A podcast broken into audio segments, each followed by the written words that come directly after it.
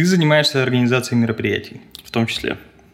Помимо этого, ты, конечно же, музыкант, Да. ты э, вокалист, гитарист, работаешь в музыкальном магазине, то есть ты с музыкой связан достаточно с разных сторон. И помимо этого, ты делал э, вечеринки, э, надеюсь, и будешь продолжать делать вечеринки, Ural Invasion и, собственно, всякие разные другие. Расскажи про свой опыт, как ты вообще пришел к организации мероприятий. Как так получилось, что ты вот начал этим заниматься? Получилось все очень просто. Мы сделали группу Candy Nights и решили, что нужно где-то поиграть.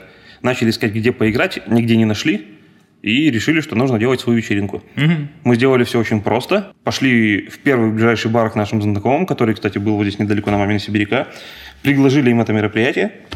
Организовали все сами, привезли сами аппарат, пригласили сами музыкантов. Сделали сами рекламу, распечатали афиши, развесили, сделали таргетинг.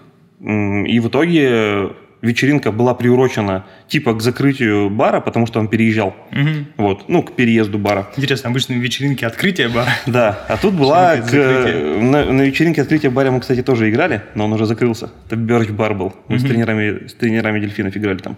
Э, В серфинге так получилось, что вот мы организовали вечеринку, они решили приурочить это к переезду, хотя он, конечно же, закрылся там через какое-то время после этого, и переезд был. Но, тем не менее, сам посыл был такой, организовать вечеринку DIY у своих друзей, сам- самим все организовать, самим все привести, самим сделать всю рекламу.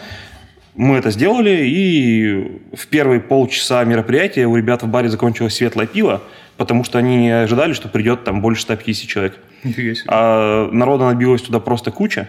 Причем мы как бы выделили в баре одну комнату под э, само мероприятие и две комнаты. Думали, что будет такой лаунж, там все будут отдыхать, все дела. Но в итоге получилось так, что народа пришло так много, что комната, в которой было само мероприятие, ломилась. Мы часть стульев убрали оттуда, потому что люди не могли сидеть. Мы думали, что это будет акустический вечер, спокойно поиграем. Э, Единственная группа, которая была в такой полуакустике, это как раз были мы. Мгм. То есть мы играли с ударной установкой, все остальные играли э, акустическая гитара, вокал, клавиши. Вот. В общем, мероприятие так удалось, что мы поняли, что это все очень интересно, может быть прибыльно, а самое главное, что может быть интересно для нас, как для музыкантов, в плане развития себя и продвижения своей музыки. То есть, в первую очередь, это от безвыходности. То есть, не было мероприятий, которые бы соответствовали вашим ожиданиям, и вы просто, типа, сделали свое. Не было интересных мероприятий. То есть мероприятий, в принципе, достаточно много.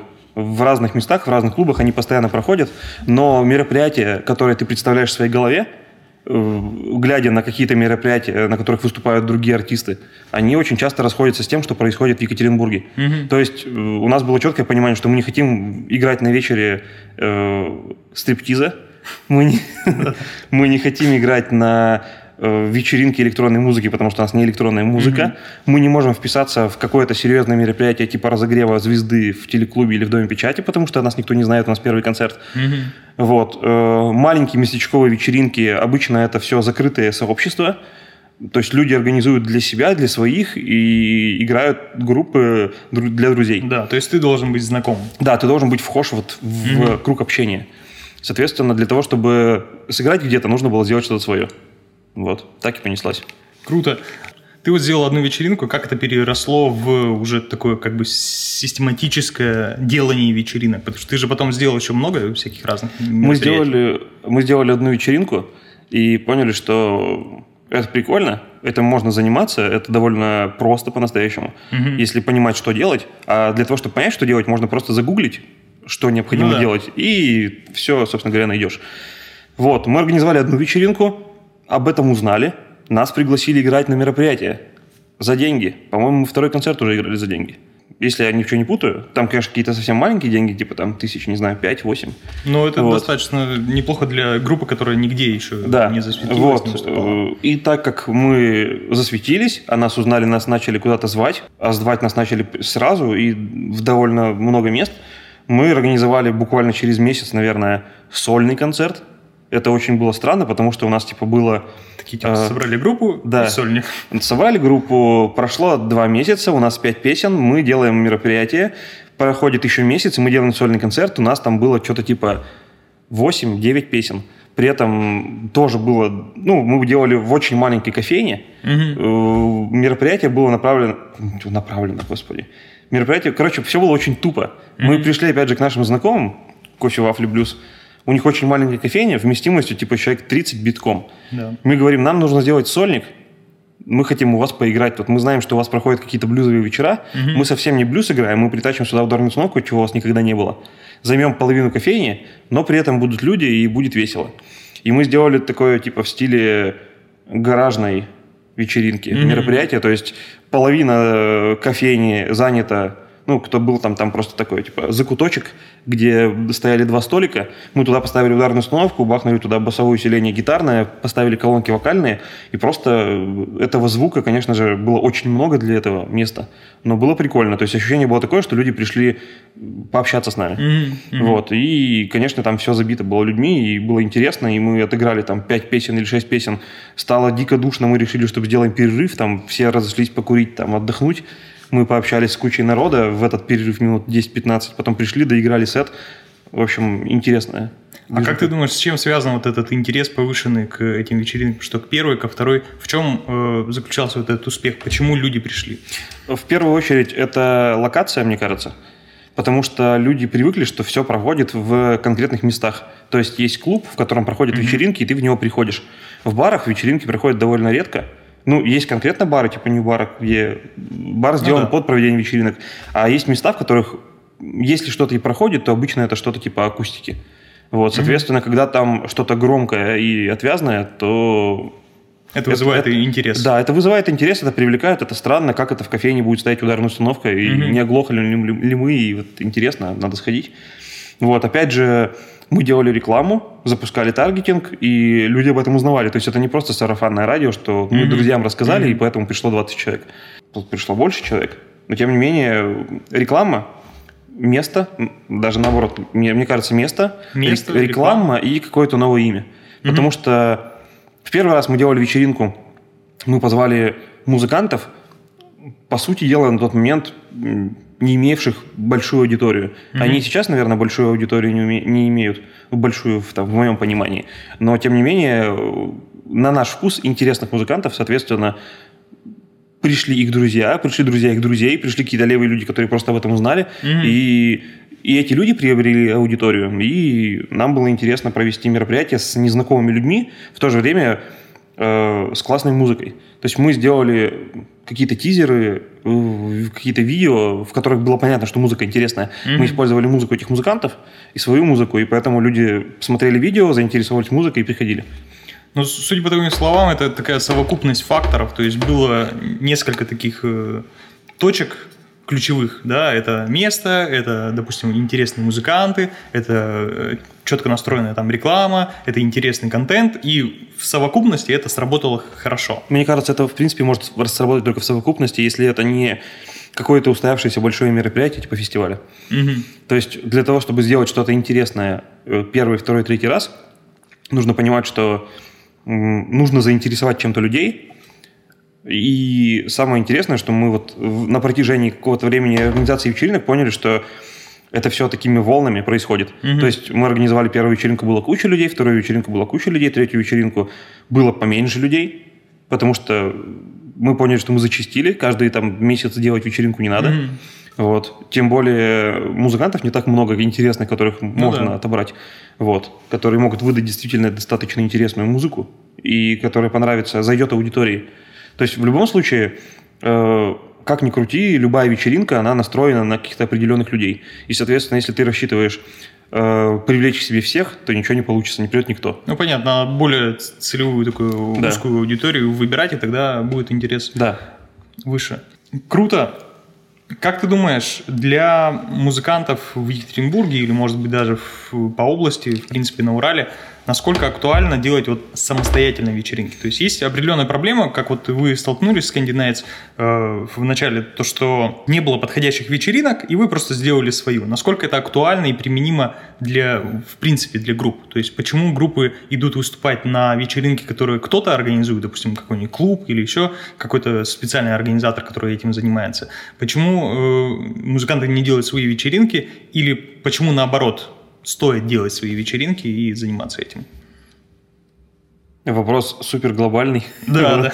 У тебя тоже был опыт проведения вечеринок. Я думаю, Да. что ты тоже сталкивался с какими-то организационными моментами. Участие в вечеринках это опять же э, столкновение с организационными моментами и с сами- с самими организаторами. И тут такой очень важный и серьезный момент это человеческое общение, э, личная выгода. То есть э, выгодополучатель вечеринки это или музыкант, м, который хочет привлечь аудиторию, или организатор, который хочет заработать денег, или помещение, которое не хочет, чтобы оно простаивало. Ну, в любом случае, то есть кто-то хочет что-то с этого поиметь. Вот тут такой важный момент, что если музыканты хотят поиметь что-то э, для себя, то им это очень выгодно организовывать. Если они не хотят ничего для себя поиметь, то есть они просто хотят заниматься музыкой, Мгм. То им, наверное, выгоднее вписываться в то, что кто-то организует. Уже готовые как бы. Да, потому что организовать вечеринку это, с одной стороны, очень просто, с другой стороны, это очень просто, когда ты понимаешь, что ты делаешь. Если ты не понимаешь, что ты делаешь, ты будешь спотыкаться на каждом этапе, начиная от э, поиска места, заканчивая конкретно выступлением. То есть у нас факапов было много, связанных с тем, что просто люди. Мы работаем с людьми, и человеческий фактор, он очень сильно влияет вообще на все. Были моменты, когда я еду на вечеринку, я что-то там с собой захватил, что в последний момент нужно было взять там по декору, почему-то еще. Мне звонит музыкант и говорит, я не выступаю сегодня. Мгм. И ты думаешь, блин, у меня типа лайнап из восьми участников, и одного участника уже нет. Если что-то пойдет на площадке не так, может еще один участник Мгм. выбиться. В момент, э, когда кто-то выбывает из участвующих, он очень серьезный, потому что он бьет по всем. Да. То есть, предположим, у тебя есть определенный лайнап по времени, и со всеми он согласован. И не каждая группа согласится выйти раньше, выйти позже, приедут вообще они раньше, не приедут Мгм. раньше. То есть кто-то, например, рассчитывает, что приедет на саундчек, потом едет по своим делам, вернется к своему выступлению. А в этот момент, может быть, сорвалось, сорвалось выступление какого-то музыканта. да. окно. И таких по-настоящему факапов, ну не факапов, а таких как бы моментов очень много, они связаны вообще со всем. То есть э, с площадкой. Мгм. Площадка тупо может проводить до этого какое-то мероприятие и быть не готова к открытию для проведения твоего мероприятия. С аппаратом. Аппарат могут не перевести вовремя. У площадки и у прокатчика могут возникнуть какие-то трения, и А аппарат могут не поставить. Расскажи про какой-нибудь самый жесткий факап, который был вот в истории твоей организации или э, в тех вечеринках, в которых ты участвовал. Самый жесткий факап, наверное, это когда мы пришли на вечеринку, она запланирована была ночной, и начиналась она в 23 часа. С 10, часов, с 10 часов вечера у нас были саундчеки для групп. Мы приходим в 10 часов, ну не в 10, мы полдесятого приходим на площадку, а на площадке проводят мероприятие. И для проведения этого мероприятия полностью перебрали сцену, то есть ее разобрали и построили другую. С другими помостами, с, с другими, с другим аппаратом. То есть просто убрали весь аппарат, который нам необходим для вечеринки, поставили другой аппарат, сделали другую планировку сцены, и мы поняли, что мы не успеваем отчекать группы.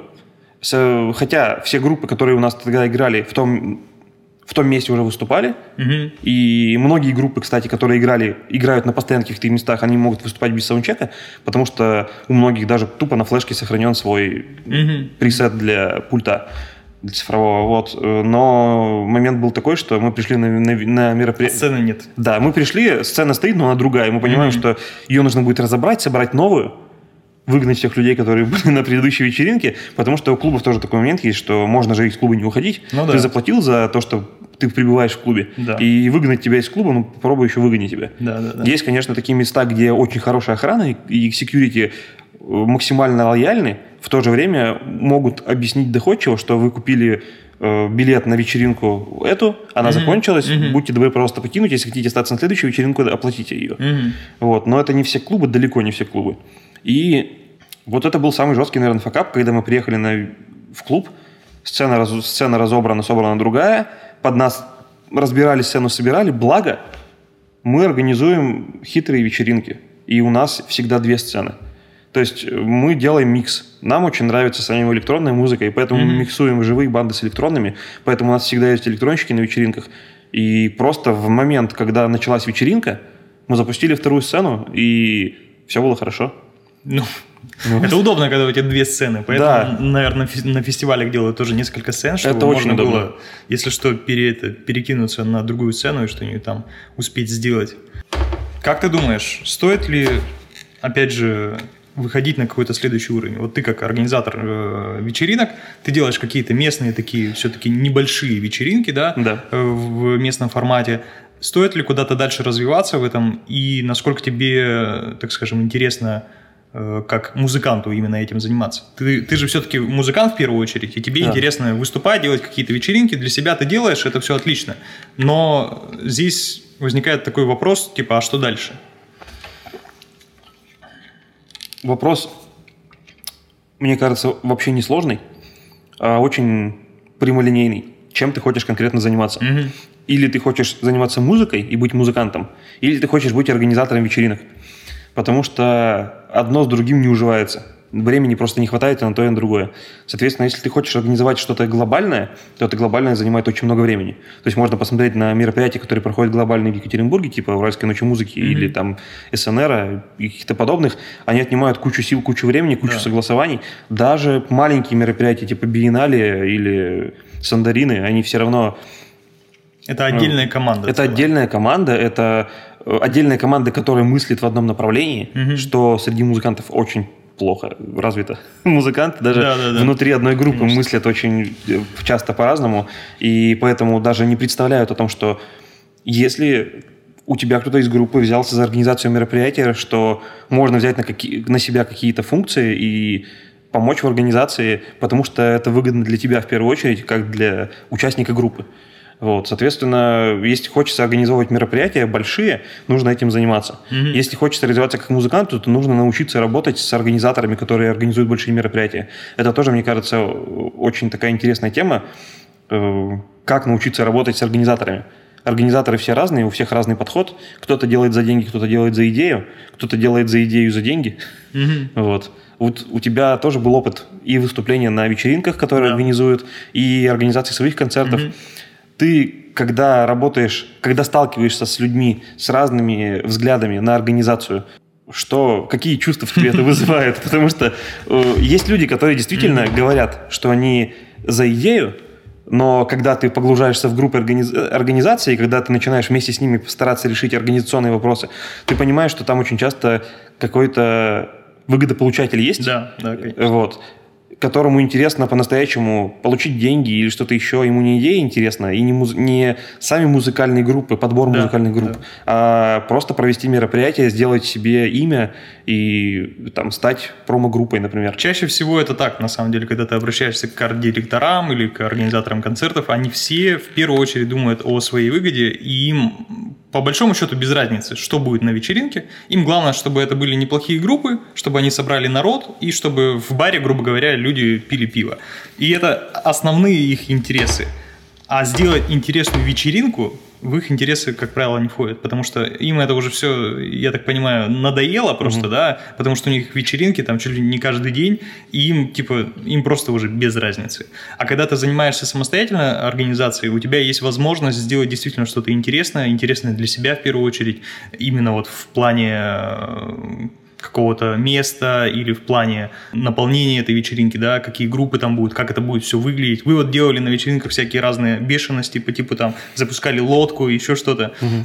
Расскажи еще, э, нас слушают музыканты, скорее всего, большинство из них это музыканты, и, э, скорее всего, у большинства из них возникает вопрос, а как сделать эту вечеринку? Можешь вкратце, просто в коротких шагах объяснить, как сделать вечеринку, чтобы она удалась, чтобы пришли люди, и чтобы музыкант, э, если не заработал, то как минимум получил там аудиторию новую и, и, э, какую-то известность, да, Мгм. или что-то, что-то в этом. В общем, какой-то профит. Профит, да. Как получить профит с организации мероприятия своего, в первую очередь? В первую очередь нужна идея, нужно понимать, зачем ты это делаешь. Мгм. Потому что если ты не понимаешь, зачем ты это делаешь, грубо говоря, ты хочешь с группой выступить, но ты не понимаешь, что твоя группа из себя представляет. На какую аудиторию она может сыграть, кого она может привлечь, э, кто вместе с тобой может сыграть, э, в каком месте ты можешь сыграть. Если у тебя нет идеи изначальной, то ничего не получится. Потому что ты будешь искать место и не понимать, подходит оно, не подходит. Ты будешь искать группы и не понимать, подходит, подходят они, не подходят для вечеринки. И во- вообще все разрушится, если не будет идеи. Второе, это, конечно, локация. Я считаю, что это очень важно. Э, Чем интереснее будет место, и чем необычнее будет место, тем проще в него затащить людей. Вот. Э, Потому что люди очень часто не ожидают где-то что-то увидеть, и это их интересует. То есть, когда люди видят что-то необычное в привычном месте, или наоборот, им кажется, что вот это место должно выглядеть так, а оно на деле будет выглядеть по-другому, это их э, привлекает. То есть, поэтому, когда мы организовываем вечеринки, организуем вечеринки, э, мы всегда видоизменяем клуб. Мгм. То есть мы прямо стараемся сделать декор какой-то определенный, чтобы был определенный вайб, было прослеживался определенный стиль от вечеринки к Мгм. вечеринке, и люди, приходя в знакомое место, которые приходят туда постоянно, понимали, что все изменилось, Мгм. что они пришли в знакомое место, но оно выглядит для них незнакомо. Какой бы клуб мы ар- арендовали для проведения Urals Invasion, мы всегда делали там перестановку. Мгм. Мы часто очень или меняли расположение сцены, или ставили вторую сцену в то место, которое не подразумевает под собой размещение второй сцены. Плюс мы делали какой-то декор, притаскивали что-то свое, какие-то свои лампы, какие-то свои, не знаю, декоративные растения, что-то еще много всего. Украшали как-то место, вот. То есть делали стилизацию под Мгм. вечеринку. Третье, это, наверное, подбор музыкантов, потому что если вечеринка делается вокруг музыки, то должны быть определенного толка музыканты. Ну, понятно, да. Вот. И тут подход очень простой.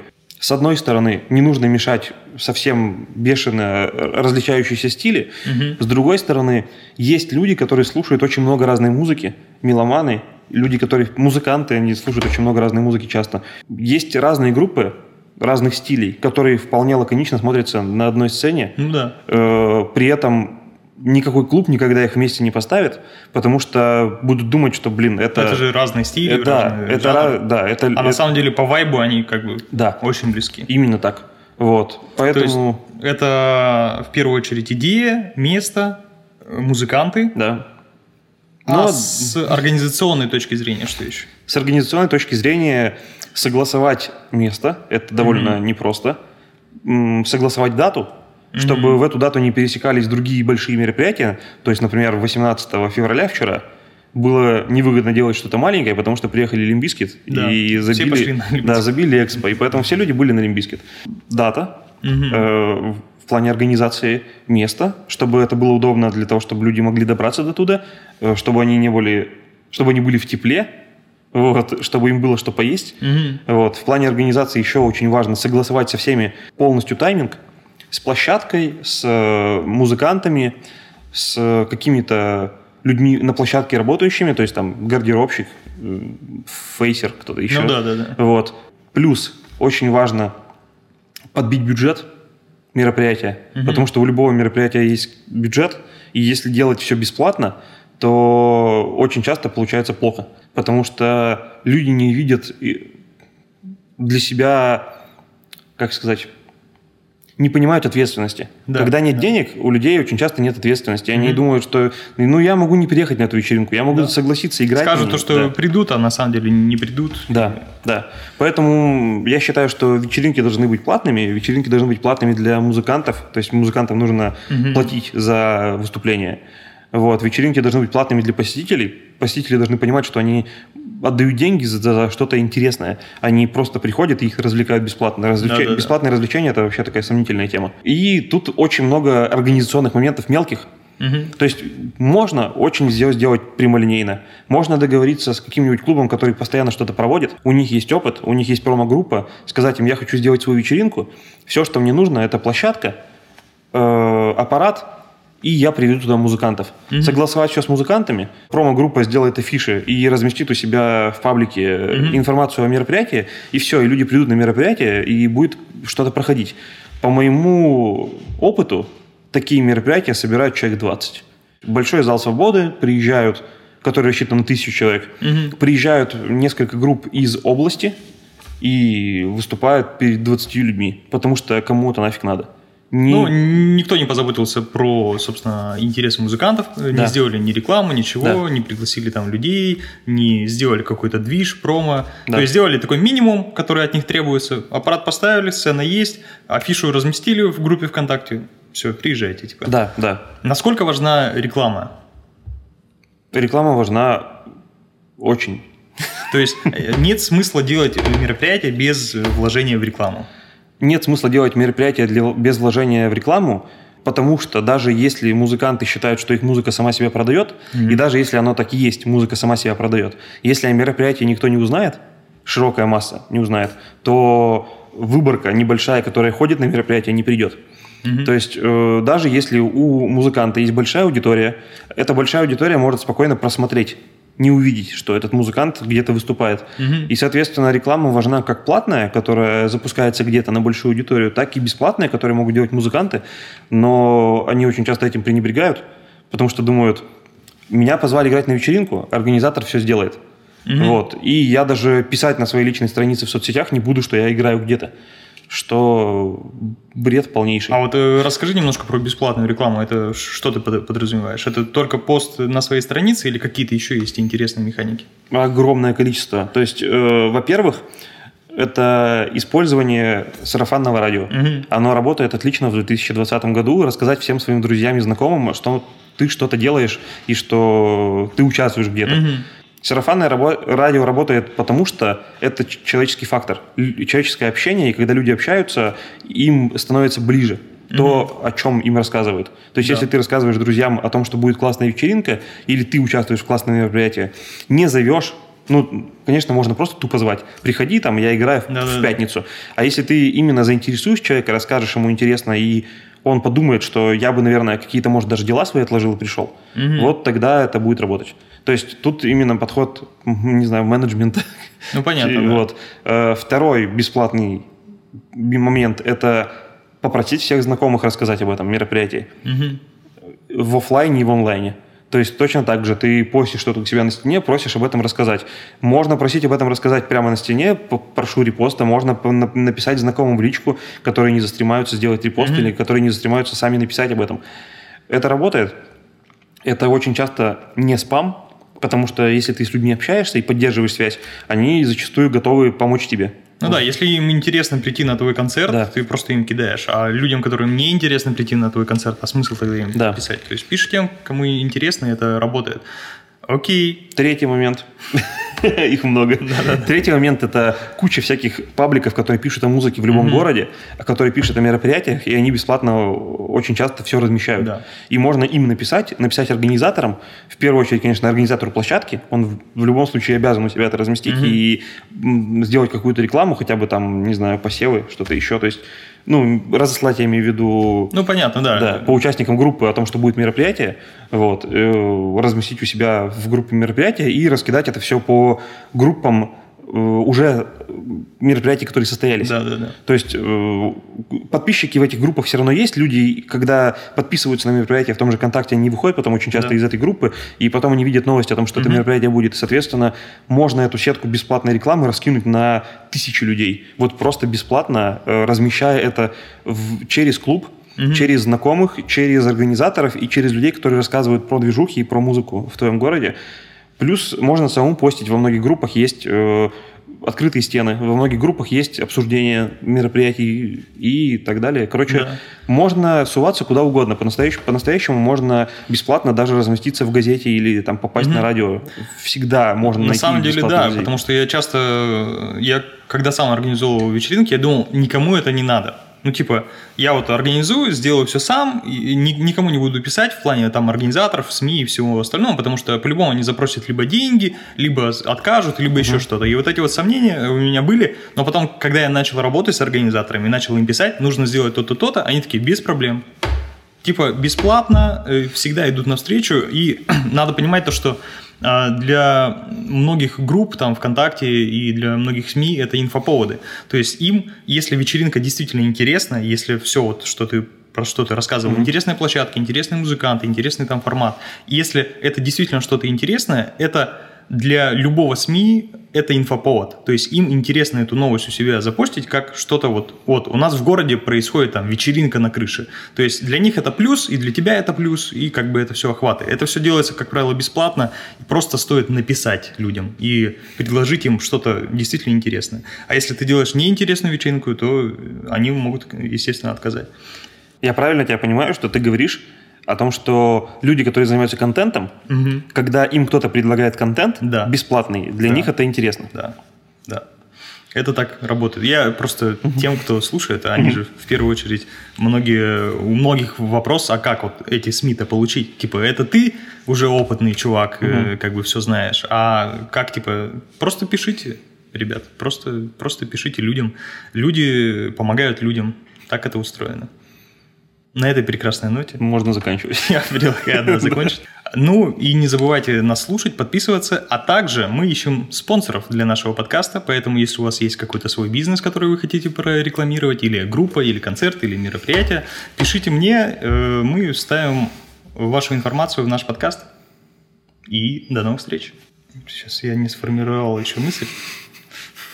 Надеюсь, я это дело подрежу. Что-то утром плохо идет, да? Сейчас. Надо расслабиться.